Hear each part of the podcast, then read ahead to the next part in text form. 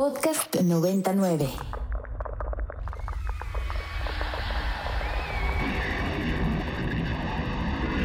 Radio Mórbido.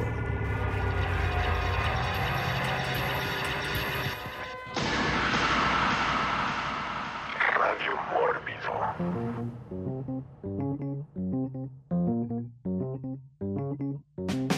Muy buenas noches, muy, muy buenas noches a todos los que en este momento nos están escuchando a través de la frecuencia de Ibero 90.9 FM. Bienvenidos a una emisión más de Radio Mórbido. Eh, desde aquí, desde Ciudad Santa Fe, ¿no? Transmitiendo eh, por las ondas de FM. Eh, aunque sea que usted quizá no nos escucha por la radio tradicional, quizá nos escucha a través de la app o de la página de Ibero 90.9, por donde sea que usted nos escuche, bienvenido a este programa de Radio Mórbido. Y si usted además del gusto tiene el susto de vernos, es porque lo hace a través de la señal de Mórbido TV para toda América Latina, porque recuerde siempre que Mórbido es la voz e imagen del terror para América Latina desde México. Y esta noche, esta noche, el tema es un tema que nos han pedido mucho a través de los años, y no exagero cuando digo años, y es un tema que de una u otra manera había eludido tener un especial en Radio Mórbido, y es sobre estas criaturas míticas, mitológicas, legendarias, que son los dragones. Sí, el programa de hoy es sobre dragones y todas sus apariciones en la cultura, en la literatura, en la televisión, en las caricaturas, eh, en los cómics, en el cine y donde sea que usted se le ocurra y se acuerde de un dragón, nos lo puede comentar y puede participar con nosotros a través de nuestras redes sociales que les recordamos que en todas las redes sociales nos encuentran como Mundo Mórbido, pero específicamente en la red social de Twitter, eh, con el hashtag Radio Mórbido, usted puede participar en el programa de hoy o en cualquier conversación que nosotros tengamos. Entonces, con el hashtag Radio Mórbido, coméntenos usted todo lo que quiera acerca de los dragones. Y vamos a empezar dando la bienvenida al equipo de esta noche, a los dragones escupefuego que tenemos esta noche con nosotros. Y primero que nada, quiero presentar a ese, al dragón de la crítica cinematográfica mexicana, que se la pasa escupiendo veneno y escupiendo fuego y quemando a todo el que se le cruza. Y si usted es woke, cuídese, cuídese de Eric, Eric Ortiz. Hola Pablo, no, pues como siempre, muy feliz de estar por acá y creo que sí va a estar bastante bueno el tema. Muy bien, y Nada, si yo fuera Godzilla, que ya discutiremos si Godzilla es un dragón o no, pues les presento a Gotsuki, eh, que es mi, mi hijo dragón, eh, Enrico, Enrico Wood. Muchas, muchas gracias, Pablo, maestro, aquí de, de lo dragonesco. Vamos a escupir fuego esta noche. Me parece muy bien y desde la lejanía, desde la distancia, desde algún remoto lugar de la provincia mexicana, esta noche el que ya no es víctima, sino es semi-víctima y que ya no es invitado especial, solo es invitado y en próximos programas perderá este, ambos títulos. Eh, esperemos que vaya a tener buena conexión en esta noche con ustedes el, el, el, dragón, el dragón más grande de este programa, eh, uno de esos dragones que, ¿no? Además escupe, escupe música de metal, ¿no? Y le gusta andar ahí haciendo mucho ruido. Eh, Alejandro Guerrero. Dragón, dragón, dragón vegetariano, eso sí. Gracias, Hola, aquí desde el mal internet de Cuautla, Morelos hoy. Muy bien, pues ese, ese es el equipo, el equipo de los dragones este, de esta noche. Le damos las gracias a toda la gente que nos está escuchando en vivo en estos momentos y que participa con nosotros en el programa. Carolina, Cris, Rajes Sabo y a todos, a todos los que siempre semana a semana, desde hace 11 años, nos escuchan aquí en Radio Mórbido. Empecemos con una primera ronda y esta primera ronda, como siempre, es eh, personal anecdótica de eh, nuestras impresiones, nuestros uh, gustos, nuestras filias y nuestras fobias en relación con los dragones. Y vamos contigo, Eric Ortiz. Pues sí, ahorita que estaba, digo, preparando el programa y todo, creo que sí tengo, o sea, sí me gustan bastante y sobre todo cuando era niño, ahorita hablaré de, de un par de dragones. Eh, digo, ya no tengo los juguetes, o sea, sí era de esos de, sin ser, ¿no? Un fan, fan del dragón como tal, como figura. Eh, creo que sí hay varios personajes que se quedaron conmigo y bueno, Ahorita que decía Pablo lo de Godzilla, yo no lo considero, pero ya también hablaremos. Y Game of Thrones también, creo que eventualmente sí, sí se convirtió en una de mis series favoritas. Muy bien, Enrico Wood. Eh, pues sí, para mí así como que el, el, el dragón en la, cuando, cuando, está más chavito y todavía no sabes cuando hay, eh, no, la diferencia entre una, un animal mítico y un animal real. Pues a mí me jugaban eh, bromas mis, mis, tíos este, de que sí, que los dragones eran reales, igual que los leones y esto, y que pues me iba a tocar eh, si me descuidaba que me almorzara un dragón por ahí. Muy bien, vamos con el dragón vegetariano, Alejandro Guerrero malos recuerdos de infancia. Vengo de familia católica, entonces recuerdo que en el libro de Job, en, en, los Salmos, en Apocalipsis especialmente, este, mencionan dragones que escupen fuego y destruyen pueblos y comen gente. Entonces ese es un, como mi, mi, primer recuerdo de un dragón malo en la, en la misa. Muy bien, además católico, todo mal. Todo no, mal. ateo, ex, ex católico de infancia, ya no. Ah, bueno, ex, ex católico, bienvenido. Apóstata. Apóstatas y ex católicos, bienvenidos a Radio Mórbido. Y estamos hablando sobre los dragones. Y el dragón del latín draco y este del griego dracón, serpiente, es un ser mitológico que aparece de diversas formas en varias culturas de todo el mundo con diferentes simbolismos asociados. Hay dos tradiciones principales sobre dragones. Los dragones europeos, derivados de las tradiciones populares europeas y de la mitología de Grecia y Oriente Próximo, y los dragones orientales, de origen chino, coreano, japonés, vietnamita y de otros países del extremo oriente. Las dos tradiciones eh, china y japonesa, surgieron probablemente de forma independiente, pero en su desarrollo se han influido mutuamente. La palabra aparece también en la tradición cristiana. En el Apocalipsis se refieren a Satanás como el gran dragón, la serpiente antigua. El dragón uno de los más conocidos seres mitológicos, ha sido inspiración de diferentes relatos y poemas, algunos de los cuales han sido llevados al cine. La primera aparición registrada de los dragones son unos amuletos de jade de la cultura Hongsang en China hace aproximadamente 6.700 años. Bienvenidos todos al tema de los dragones aquí en Radio Mórbido y para empezar eh, a danzar con los dragones vamos también a nuestro primer segmento musical y justo vamos a escuchar a Jefferson Starship con la canción Dance with Dragons, danzando con dragones y regresamos aquí escupiendo fuego con todos ustedes a Radio Mórbido.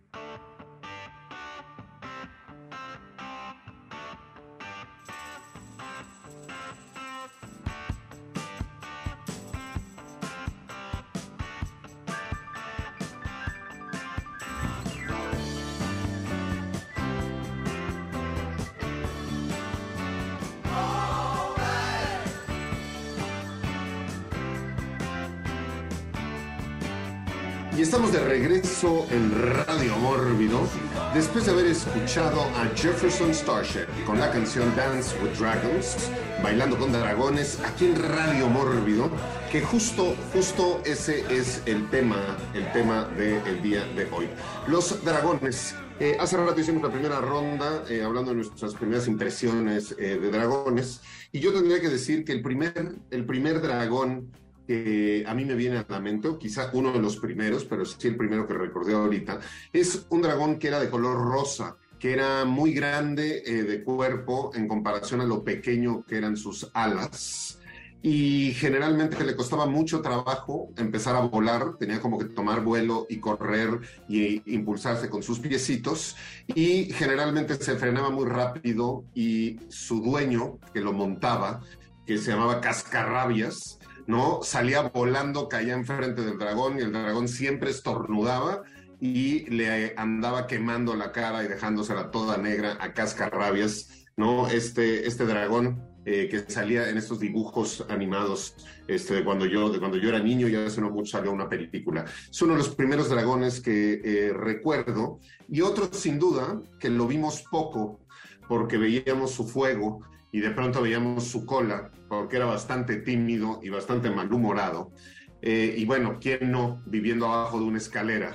Era el dragón mascota de Eddie, Eddie Munster, en la familia Munster, que tenían ¿no? este, a su dragón mascota viviendo ahí abajo de las escaleras. Son dos, dos de mis primeros eh, dragones. Sigamos con nuestra siguiente ronda, ¿no? Y igual, impresiones acerca de los dragones, Eric, Eric Ortiz. Ya que Pablo decía, ¿no? De, sus primeros, y creo que de una vez, creo que ya voy a pegarle al leimómetro para empezar. Eh, pues sí, de mis primeros fue este dragón que sale en la película de Disney de Mulan, que digo, a lo largo del programa supongo mencionaremos toda esta relación que tienen ¿no? en, en, las culturas asiáticas, en particular en China, con la figura del dragón, y en Mulan, que está basada ¿no? en una historia del folclore chino, de esta joven que para salvar a su papá, para que no vaya al, al ejército, porque el papá está, no me acuerdo bien, eh, está como inválido o algo por el estilo. Eh, pues se, se, corta el cabello y se hace pasar por hombre, ¿no? Esta, esta joven. Entonces digo, está basada en eso, pero me acuerdo mucho la película de Disney, tenía ahí un dragoncito rojo, que igual era como el relegado, todo lo trataban mal. Digo, obviamente en su momento la vi en, en español, pero sé que la voz la hizo Eddie Murphy. Entonces seguramente tiene cierta incorrección hoy en día, eh, pero justo, ¿no? Es de esas películas que, que, no, no creo volver a ver porque en su momento de niño la disfruté bastante en el cine y todo. Y esta última live action, este remake de Mulan, que también este, eh, fue como muy mal recibido, pues una de las cosas era porque la gente extrañaba, ¿no? Supongo el presupuesto suficiente para hacer un dragoncito ahí en, en CGI y no salió para nada. Muy bien, pues sí, sí, eh, vas, vas eh, ahorita en la delantera con el leimómetro, con este, las referencias que acabas de dar, sin duda, sin duda alguna. Eh, Enrico Wood. Sí, uno de los primeros dragones que vi, pues digo, no creo que sea en el leimómetro, porque la verdad es que la película, como una pieza de, de animación, se me hace clave, ¿no? Tiene unas partes bien cool y de hecho creo que, que es una gran influencia en los videojuegos y es, pues, es la Bella Durmiente. O sea, sí tiene como su aspecto ahí medio podrías decirle porque pues no es como la princesa y la madre. Pero ya cuando el, príncipe trata eh, de matar a Maléfica y se mete en el castillo y le salen como las hordas de, ¿no? de minions ahí, la verdad sí, o sea, ya me recuerda como ahora y después hablaré como de ese juego un poco más, ¿no? Como cosas como Dark Souls. Y pues Maléfica al final como, como jefe final de videojuego, ¿no? Se transforma en un dragón negro con verde que avienta, aparte eran llamas verdes, que era, no, este, a, diferencia de los demás dragones. Y tiene un, un, un, diseño, la verdad, muy cool, como de Creature Design, eh, este dragón, ¿no? Entonces es como, a mí siempre se me hizo como un referente ahí también en, en, videojuegos de cómo son los jefes finales, este, cuando ya estás ahí por, por terminar el juego. Muy bien, Alejandro Guerrero. Eh, de los primeros, yo fui eh, niño ochentero, entonces fue Falcor el, el dragón con cabeza de perro de, de Atreyu en The Never Ending, The Never, The Never Ending Story. Este, hace mucho no la veo, desde que estaba niño, pero me acuerdo que era como que le daba también como buena suerte a las personas que lo veían, era el, el, el, el como, la criatura del buen, del buen tiempo también, eso sí recuerdo. Este, ese fue como el primer recuerdo de un dragón en la televisión o en el cine que tengo. Bueno, pues Alejandro pegando al leimómetro también con La historia sin fin, una de las películas más lame que existe en la historia y evidentemente yo cuando la vi, pues, obvio yo le, le iba a, yo era del equipo de la nada, ¿no? Y que ganara la nada y todo se hiciera negro. Y ese dragón en realidad no es un dragón, es un cocker spaniel eh, albino, inmundo, y habría que, habría que olvidarlo y borrarlo completamente. Con, con, cabeza de perrito, sí. No, no, inmundo. Es el peor dragón que existe en el mundo. Hoy el ganador hasta ahorita del leimómetro, Alejandro, Alejandro Guerrero. A ver, eh, hablamos, ya que hablemos, hablamos de distintos tipos de dragones y, creature design, efectos, efectos especiales, podríamos abrir la, la, la, la conversación, la ronda de Godzilla ¿Entraría o no entraría dentro del concepto de dragón? Digo, Godzilla viene de Oriente, ¿no? Específicamente de Japón. Eh, en Oriente existen los dragones. Godzilla es grandote como un dragón, es reptil como un dragón, escupe fuego como un dragón, no tiene alas, ¿no? Este, esa es una de las cosas, pero también habría que, habría que recordar o mencionar para los que no saben, en, en Oriente, en China, en Japón, los dragones tienen una relación directa con el agua. Eh, muchos de los dragones se cree que viven en el agua, ¿no? Y que cuidan y protegen ríos, lagos, etcétera. Entonces, ¿Godzilla es un dragón o no es un dragón? Enrico Wood. A ver, técnicamente no, porque sabemos que es una mutación, pero imagínense que transportan a Godzilla al medievo y se lo pones enfrente a un caballero medieval. ¿Cuál es la diferencia? ¿No? Entonces el, el, caballero medieval va a decir, esa madre es un dragón. Entonces para mí es como relativo al tiempo en donde se encuentra Godzilla. O sea, nosotros tenemos la respuesta, es un kaiju por definición, sabemos que es producto de la radiación, pero como dije, ¿no? Si se lo pones enfrente a, a un caballero medieval, pues va a decir dragón. Ahora, ¿cuál es la diferencia? Que no tiene alas y que no vuela. No, pero igual si me, escupe fuego y parece reptil y yo tengo una espada y un escudo, pues no, no, no me va a hacer como exactamente mucha diferencia que los que tienen y, y, de todos modos me escupen fuego y parecen reptil, ¿no? Muy bien, eh, Eric Ortiz. Yo digo que no. O sea, en la Godzilla original, en la japonesa, en la del 54, explican tal cual lo que es. Es una criatura de la prehistoria. Dan a entender que es como una suerte más bien de, como de dinosaurio. Supongo hay alguna relación. Pero estaba en su hábitat abajo del mar y más bien, ¿no? Las, la prueba de la bomba de hidrógeno lo convirtió en, en radioactivo. No, o sea, tampoco es que sea naturalmente radioactivo. Tiene que ver con esta onda de los humanos. Entonces, pues para mí no.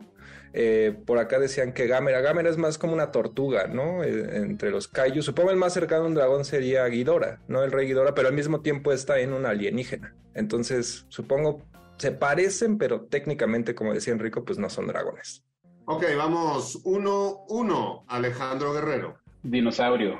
Pero, pero Enrico tiene un punto que si lo llevas al medioevo y lo pones ahí, pues, pues sí, la gente va a pensar que era un dragón, aunque no vuela. Un dragón terrestre. Bueno, justo, a ver, justo los dragones eh, en, en eh, Occidente vienen justo de, de, la época del medievo y hay cosas, hay cosas, ¿no? Que ahorita menciona Eric, ¿no? Eh, hay cosas eh, que menciona ahorita Eric que dice, bueno, no es un este, dinosaurio, es un ser de la antigüedad que estaba bajo, bajo el agua. Hay cosas que menciona Enrico y que dice, bueno, si lo llevas al medievo es un dragón.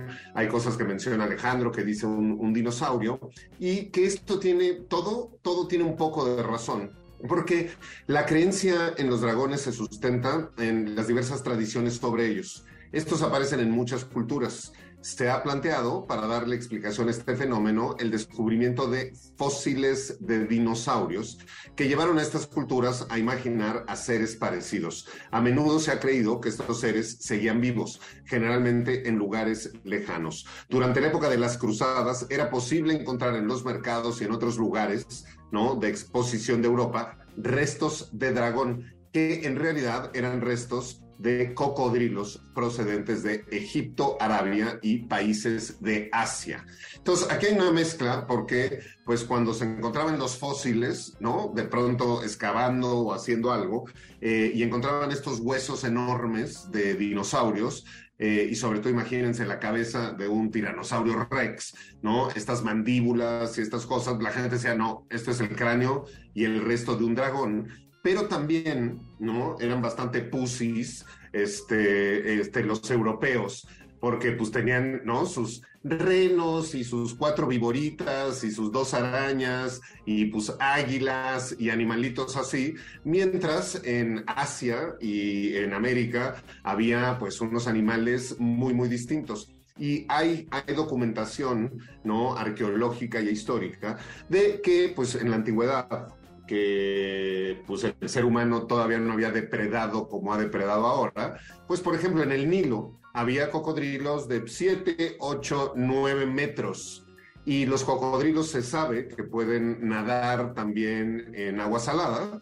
Y entonces, pues de pronto los cocodrilos, ¿no? Los más longevos, los más grandes, pues se salían a dar un paseo, salían al Mediterráneo y pues de pronto con algunas corrientes llegaban a orillas y a playas europeas. Entonces imagínense estos europeos, ¿no? Este, acostumbrados a no tener más que unas viboritas negras ahí bastante pusis en sus territorios, ver en la playa a un cocodrilo del Nilo de nueve metros, pues para ellos, una vez más, como dice Enrico, para ellos era un dragón, ¿no? O los exploradores cuando iban en sus barcos y se paraban en ciertas islas o en ciertos lugares, ¿no? Los dragones de Komodo, como se llaman, ¿no? Pues también eran, eran este, como dragones. Entonces, entre la fauna que no se encontraba en Europa cuando tenía, ¿no? Un encuentro con estos humanos y eh, los eh, restos de los dinosaurios, pues por ahí empezó como el mito, el mito de los dragones. A ver, otra, otra ronda rápida para saber si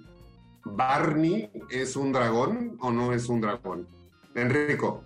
No, ese, ese güey no es un dragón para nada, pero igual, si se lo pones enfrente a un caballero medieval, lo va a agarrar a espadazos y va a decir que sí era. Eh, Alejandro, ¿Barney es un dragón? No, no, dinosaurio también, dinosaurio. Y ese sí está ley, eso es lo más bajo. Muy bien. Eh, Eric Ortiz, ¿qué opinas de Barney? Sí, no, o sea, es un dinosaurio, pero justo tiene que ver también con, con Godzilla, los originales, pues al final también es un señor disfrazado, ¿no?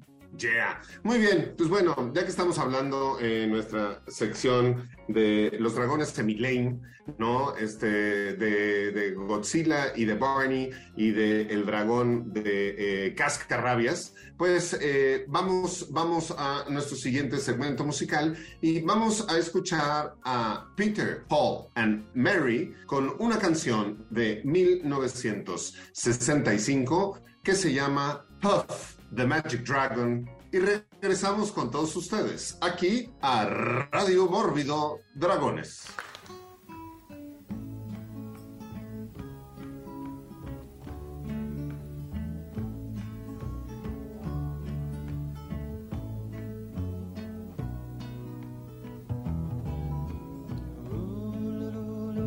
Y esto fue Peter, Paul and Mary con Puff The Magic Dragon, una canción lame para eh, hablar de los dragones lame.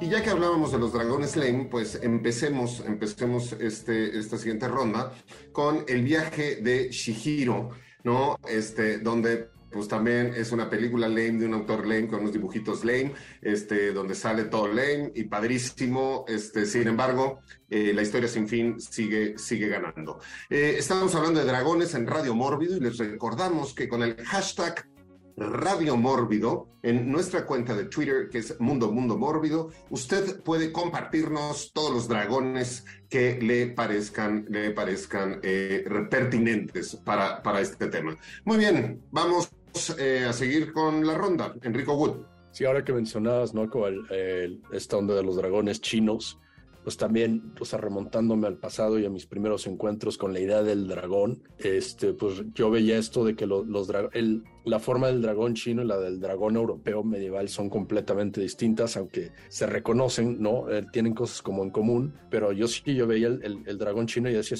¿qué es esa madre? Y decían, es un dragón. Yo no, los dragones son así como lo, lo, los veía yo en los grabados medievales. Decía, no, es que son, es, un dragón chino, es como, no, es otra división. Entonces, este, lo también me pareció muy curioso, ¿no? Como en las películas de artes marciales, cuando también las veía de, chavito, pues que se referían a todo el mundo como el dragón, el dragón esto, el dragón aquello. Entonces siempre era, no, Bruce Lee, Enter the Dragon, este, y era el, concepto de que eras tan madreador que, que, eras un dragón, ¿no? Entonces eso, eso también lo, lo encontraba yo curioso. Yeah, muy bien, Eric Ortiz. Yo igual este, iba a hablar de, eso que decía Enrico de cosas asiáticas, pero igual de una vez ya que esta es la, la ronda lame, bueno, así inició Pablo, eh, pues soltar el otro de mi infancia, que también creo que los fans dirían que no es un dragón, pero bueno, es un Pokémon. Se, he hablado, ¿no? También que pues a mí sí me tocó de chavito el videojuego y eventualmente la caricatura. Entonces ahí hay también uno, un, Pokémon que va evolucionando, que se llama Charmander hasta que ya se vuelve Charizard. Y esto al cual es como un, un dragón, aunque repito, creo que técnicamente tampoco lo es, pero ahí está. Yeah, muy bien. Eh, Alejandro Guerrero. El bien los primeros del cine. Este, no sé si hay otro antes, pero Fritz Lang en los nivelungos tiene este este dragón, este, que es el que le da este, inmortalidad a Siegfried. Y ese es del 24, 1924. si no me equivoco, sería el primer dragón en el cine. No sé si en los cortos de cine silente antes del 24 hay alguno, pero que yo sepa es el de Fritz Lang. Yeah. Muy bien, a ver, eh, hablaba Enrico ahorita de las diferencias de los dragones y es que en Occidente el simbolismo alrededor del dragón es esencialmente el de la lucha. Sin embargo, la lucha entre el dragón y un héroe o un dios tiene distintos significados. En estos míticos combates, el dragón asume dos papeles, el de devorador y el de guardián, que tienen finalmente una sola raíz, el de ser un ser cósmico en espera cuya acción implica la muerte o el nacimiento de un orden universal. Así, en un principio los dragones fueron devoradores de dioses, ¿no? Y en Occidente siempre han estado los dragones relacionados con el mal, ¿no? Desde, y lo vemos en, el catolicismo, lo vemos en eh, la Edad Media, como los dragones son malos, malísimos. Pero en el extremo oriente, eh, con la predominación, eh, como la predominación en Occidente, los dragones chinos, los japoneses y los coreanos son vistos generalmente como seres benévolos, ¿no? Eh, entonces, justo son más festivos, son sabios, significan la fuerza, la buena suerte y, por ejemplo, la, la casa real, la familia real en Japón, su símbolo, su signo es un dragón. Entonces, como todo en Occidente, este, lo vemos malo, este, en Oriente lo ven, lo de manera distinta, y aquí incluso podríamos llegar a hablar de las culturas prehispánicas. A ver, la figura del dragón, ¿no? Y de estos reptiles enormes, grandes, ha estado presente en todos lados, pero nosotros, y de esto hay evidencia arqueológica de las similitudes de eh, las culturas del Pacífico, eh, podemos ver cómo en el México prehispánico, pues tenemos representaciones que podemos, podemos acercar a los dragones, ¿no? Los dragones al final de cuentas son serpientes aladas, ¿no? Eh, como Quetzalcoatl, ¿no? La serpiente emplumada o como su representación maya, que es Kukulcán, ¿no? Entonces tenemos ahí a Kukulcán, Quetzalcoatl con los dragones chinos, muy, muy similar, así como de pronto podemos ver cómo solo hay pirámides en China y en el eh, Mesoamérica, ¿no? Y pues el que lo dude, que vaya a Petén, este, en México y vea cómo es una pagoda, sin, sin, lugar, sin lugar a dudas. Muy bien, pues sigamos, sigamos hablando de los dragones, ¿no? Y yo mencionaría eh, a continuación una película que para mí es una de mis películas favoritas de dragones, que se llama Reign of Fire. ¿No? Que es esta película donde eh, en Londres eh, están cavando para eh, seguir ¿no? las obras del metro o algo así, y de pronto golpean como con una cueva y entonces alguien se asoma y ¡pum! le cae un líquido en los ojos que lo deja ciego y luego se supone que hay una explosión este, absoluta y después ya nos cuentan la historia de cómo pues despertaron a un dragón, ese dragón salió y pues empezó a incendiar todo y pues las armas y la tecnología que tenemos los seres humanos, ¿no? Contra un dragón no fueron nada y se vuelve un Doomsday Movie donde pues este dragón genera un apocalipsis absoluta y acaba con toda este, la humanidad eh, eh, casi en, en, su totalidad y con la tecnología y hay, ¿no? Unas personas que sobreviven, viven en un castillo, ¿no? Este, cuidan a los niños, cuidan sus cosechas, les cuentan historias este, antes de dormir y muy simpático porque les cuentan eh, Star Wars, ¿no? Y entonces les hacen ahí la representación de cuando, ¿no? Luke Skywalker se entera que Darth Vader es su padre y todos los niños, ¡no! Y bueno, sale, llega un grupo de mercenarios que se dedica a cazar dragones este, con el único helicóptero que queda y tanques que quedan y se vuelve ahí todo ¿no? Un conflicto entre los machos alfa para ver quién mata al dragón o no. Gran, gran película, Reign of Fire. Si usted no la ha visto, para mí, una de las mejores películas de dragones que hay. Enrico Wood. Otra que se me hace grande entre las películas de dragones este, es de parte de la era oscura de Disney cuando hacían live action. Esta película es de 1981 y se llama Dragon Slayer tenía unos efectos eh, especiales bastante este, avanzados para la época. De repente, eh, también es como la primera película en donde se utilizan técnicas de, animatronic combinadas con el motion, eh, el motion control cameras, en donde no la, cámara estaba programada para seguir a esta a este animatronic y se le daba como, más, este, pues era más vívido porque era una mezcla entre. Un, un efecto digital muy, muy primitivo en aquel entonces y un efecto también este, práctico, ¿no? Entonces el dragón se veía, pues no real, pero se, se veía palpable, ¿no? Entonces la historia de Dragon Slayer, muy clásico esto, este es un, es un dragón que pues, descendía y destruía las aldeas y todo hasta que el rey hace un pacto con el dragón de que le va a sacrificar una virgen para que los deje en paz, hasta que se le acaban las vírgenes en el reino y pues a la que le toca es a la hija del rey. Entonces pues el rey obviamente pues estaba dispuesto a sacrificar a todas las demás hijas de todo mundo menos a la de él y convoca pues a, a, a algún héroe, ¿no? Que, que vaya a a retar al dragón, a matar al dragón, y este, y pues es un, le toca a un hechicero y a su aprendiz, ¿no? Llegar y, y, matar al dragón, este, en esta película es una historia muy sencilla, pero también eh, pertenece completamente a esta historia, a esta narrativa medieval que eh, Joseph Campbell, eh, de, la cual siempre hablaba, que el, el, dragón representa el obstáculo para volver a casa. Y ya para darle la, la, la nota a alguien más, nada más quiero hacer como una, una observación de una película que no es sobre dragones, pero sí ¿no? Que eh, obviamente no es un dragón, pero en Jaws, en Tiburón, obedece a este, a este mismo arquetipo, ¿no? Al, a matar al dragón para poder salvar al reino. Y tienes a los tres caballeros, a Quint, a Hooper y al, al jefe Brody, que representan a estos arquetipos de, de los caballeros, ¿no? Que, que, van a matar al dragón para poder salvar a su reino. Y eso es como la, parte primigia que, que, se me hace que sale en, en Jaws, ¿no? Y que Steven Spielberg sabía que, que, estaba como muy impregnado en, la, en la psique humana, ¿no?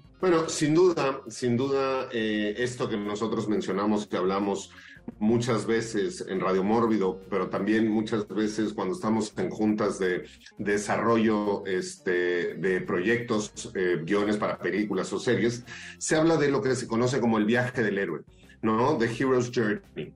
Y en el viaje del héroe hay toda una serie de arquetipos que el héroe ¿no? Debe de ir venciendo y debe de ir conquistando. Y sin duda este asunto del viaje del héroe viene de, eh, y se funda, ¿no? Con historias, historias medievales. Y pues el dragón, el dragón siempre es el mal, esa criatura a la que hay, a la que, hay que vencer. Muy bien, Eric, Eric Ortiz. Creo que yo sí vengo en, en onda lame. Este, todos los dragones de mi época provienen por, lo regular. Ahorita me estoy dando cuenta de películas animadas que en su momento sí disfrutaba, ¿no? Estoy hablando ahora de Shrek, donde también sale, en este caso, un dragón hembra, una dragona.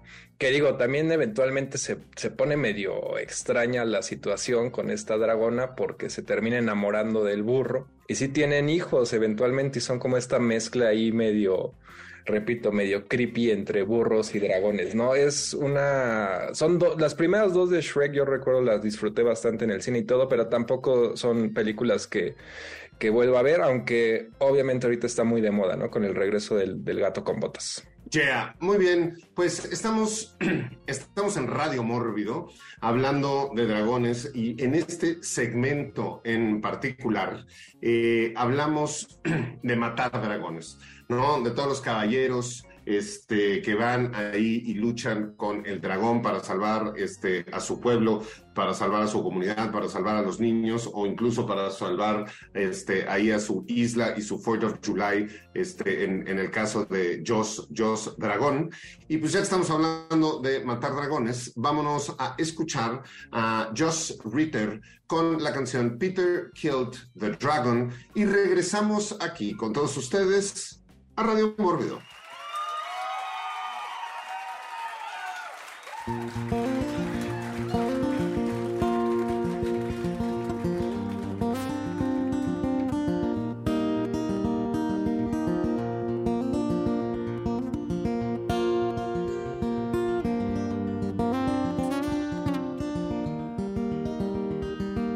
Peter killed the dragon and he did it with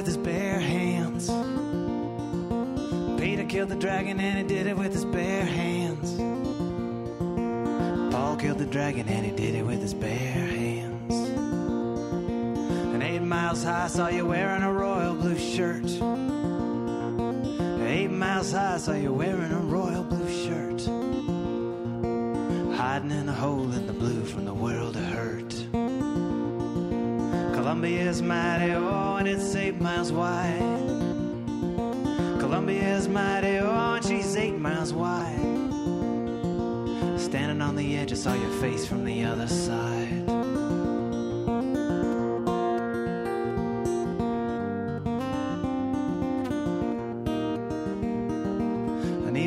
phone, you're eight hours from my time. And even on the phone, you're eight hours from my time. Wish I could hold you in my arms like I hold you in my mind. Cause I'm standing on the rooftops, I'm wondering if it's true. I'm looking over rooftops, hoping that it ain't true. God can give or take away, well, who would make such an awful rule? God can give or take away, well, who would make such an awful rule? Peter killed the dragon and he did it with his bare hands. Peter killed the dragon and he did it with his bare hands.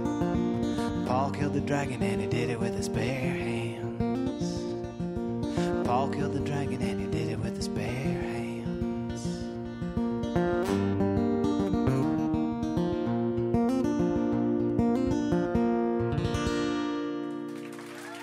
estamos de regreso en Radio Mórbido, después de haber escuchado esta canción no vegan friendly, porque a final de cuentas un dragón es un animal y entonces nosotros estamos poniendo canciones de que Peter Kid the Dragon, o sea, de andar matando animales. Es el momento donde si usted es vegano extremo, este debería de cambiar eh, de programa porque Radio Mórbido puede ser que le haga tener pesadillas, pesadillas veganas. Muy bien, sigamos hablando, sigamos hablando de dragones.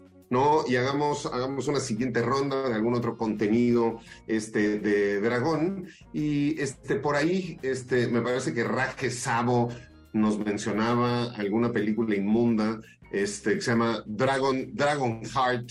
Este, sin embargo, sigue ganando, sigue ganando la historia, la historia sin fin en el primer lugar, pero por volumen, Eric Ortiz lleva la delantera de la mayor cantidad de películas lame mencionadas en un solo programa de Radio Mórbido.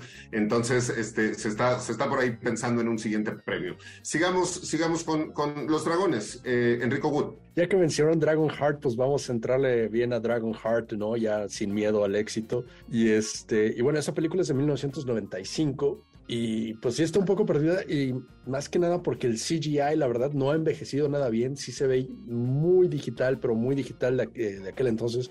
Pero incluso el CGI de Jurassic Park sobrepasa al de, al de Dragon Heart por, por mucho. Y eso que Dragon Heart fue nominado a un, a un premio de la Academia por mejores efectos visuales en aquel entonces. Eh, pero lo curioso es que aquí el, el, dragón que se llama Draco, ¿no? Este, la voz en inglés era de Sean Connery del mismísimo Sir Sean Connery, entonces era un, un, dragón que sonaba como James Bond.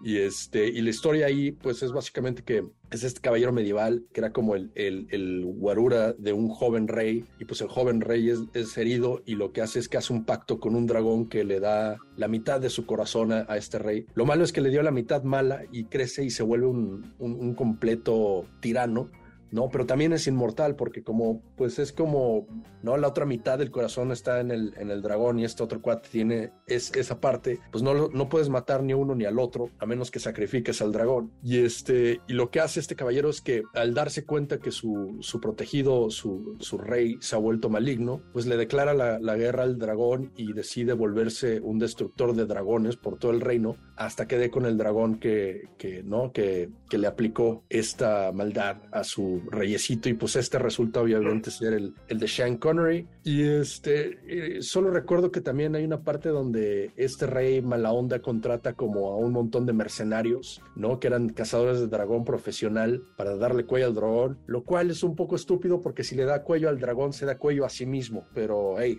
así iba el script Bueno, este, justo en muchas películas eh, hemos visto, y lo hablábamos hace rato, de eh, cómo en los mercados medievales vendían eh, piezas de dragón, ¿no? Vendían escamas este, de dragón, vendían garras de dragón, vendían colmillos de dragón. Y en muchas de las películas nosotros podemos ver, como por ejemplo en Rain of Fire, ¿no? También era de cada vez que matabas a un dragón, ibas, le arrancabas un colmillo, ¿no? Y te lo colgabas como una, una presea, como, ¿no? Una medalla, como eh, eh, de, haberlo matado. Desgraciadamente también lo hemos visto en películas de vampiros, donde pues también a los vampiros van y les arrancan los colmillos, pero les recordamos en este programa a todos los que nos escuchan, no lastimen a los vampiros, somos vampire friendly, dense contra todos los animales que quieran, coman vacas, pero no lastimen a ningún, a ningún vampiro. Alejandro Guerrero. el episodio 4 de la temporada 4 de Rick and Morty, que está este dragón, eh, Balthromo, creo que se llama, que, que que es, lo, lo, lo, traen para, para servirle a Morty, pero el dragoncito tiene problemas sexuales y anda pidiéndole favores sexuales a la gente. Este, me acabo de acordar de ese. Y que el, como su diseño está basado, es como una copia en dibujo de, de Smog, el, el dragón de, del Hobbit. No, a ver, gran episodio, gran episodio de Rick and Morty, ¿no? Donde el necio de Morty quiere un dragón y Rick le dice, los dragones son estúpidos, son super lame y el otro a fuerza quiere el dragón y al final acaban, ¿no? Acaba teniendo el dragón, creo que rompen las reglas. Este, tiene el contrato, el contrato. El, el, pacto, contrato lo rompen y entonces a los dos los van a matar y me acuerdo que me daba mucha risa que ahorcan, ahorcan al dragón, ¿no? Y se está, se está muriendo también este eh, Rick, me parece, y dicen, ¿cuánto tiempo va a morir, tardar en morir el dragón? Y dicen, ah, no, los dragones ahorcados tardan 400 años o una cosa, una cosa en morirse. Rick and Morty, gran, gran serie, este, y grandes creadores este, de la serie, aunque pues por ahí los anden tratando de cancelar.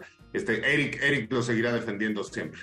Vamos con Eric Ortiz. Pues igual ya para bajarle a lo lame, eh, y ya lo había mencionado, ¿no? Eh, Enrico, la cuestión de Bruce Lee y su película más famosa, Enter the Dragon, y que de ahí se derivan un montón de películas, ¿no? Que mencionan el nombre de Dragón. Pero también eh, habría que decir que a Bruce Lee le decían el pequeño dragón, sobre todo en Hong Kong, porque él era, desde los años 50 era actor, fue niño actor Bruce Lee, y ahí en la biografía de Matthew Polly explican cómo fue ahí de donde surgió este apodo. Le decían Lee Long, así le empezaron a decir, era como su, su sobrenombre actoral, que era la traducción Dragon Lee, y de ahí por su tamaño, pues era un chavito, le empezaron a decir el pequeño dragón. Yeah. Muy bien, sí, las películas de artes, artes marciales, ¿no? Están, están llenas de dragones y llenas además de posiciones de pronto que yo nunca he entendido, ¿no? Así como las del yoga, ¿no? De perro sentado, cobra y no sé qué. Este, siempre hay posiciones que remiten, remiten a cuestiones eh, de dragones. Enrico Wood. Bueno, sí, ahora que estamos en, el tema de, dragones y de artes marciales, tengo que decir que me había rehusado a verla porque estoy como un poco en huelga con las películas de Marvel, pero pues terminé viéndola ya que. Tengo que decir que Shang-Chi y la leyenda de los Diez Anillos no está mala una sorpresita ahí. Eh, Shang-Chi, pues obviamente es un superhéroe de Marvel muy basado en Bruce Lee. Era como el, el, equivalente ahí y sobre todo eh, fue creado en los 70s cuando estaba todo el rage por Bruce Lee y la onda. Y pues en esta película, este, que sale eh, Andy Lau, no sabía que su voz en inglés era así, bastante profunda. Pero el caso es que al final de la película, aparte de la bola de golpes que se avientan, bastante bien coreografiada, tengo que admitir. Parte de la, la cinematografía es por parte de Bill Pope, el el, mismo que hizo The Matrix, sabe algo sobre no filmar este buena coreografía de artes marciales, pero al final de la película tengo que decir que aunque los dragones están cool, pero es un poco decepcionante porque lo que quieres es ver a Shang-Chi darse en la madre con su, con su padre, que es el, mandarín, el que es este Andy Lau en la película. Y lo que pasa es que en lugar de, haber un, un duelo entre padre e hijo, tipo Darth Vader y Luke Skywalker, lo que sucede es que hay dos dragones que se dan en la madre con mucho CGI, y pues así, sí, ya sabes, como muy al estilo de la casa de Marvel de infestar la pantalla con computadora. Yeah. Muy bien, eh, pues estamos, estamos hablando de ¿no? todos estos eh, dragones que atacan eh, o de humanos que atacan en nombre de los dragones y de todos estos dragones que se despiertan. Y pues llegamos también a la mitad del programa y al corte de la media. Y ya que tenemos este concepto de los ah, dragones que atacan y los dragones que se despiertan, vamos a escuchar a Guided by Voice con Dragon Awake y regresamos con todos ustedes aquí a Radio Mórbido.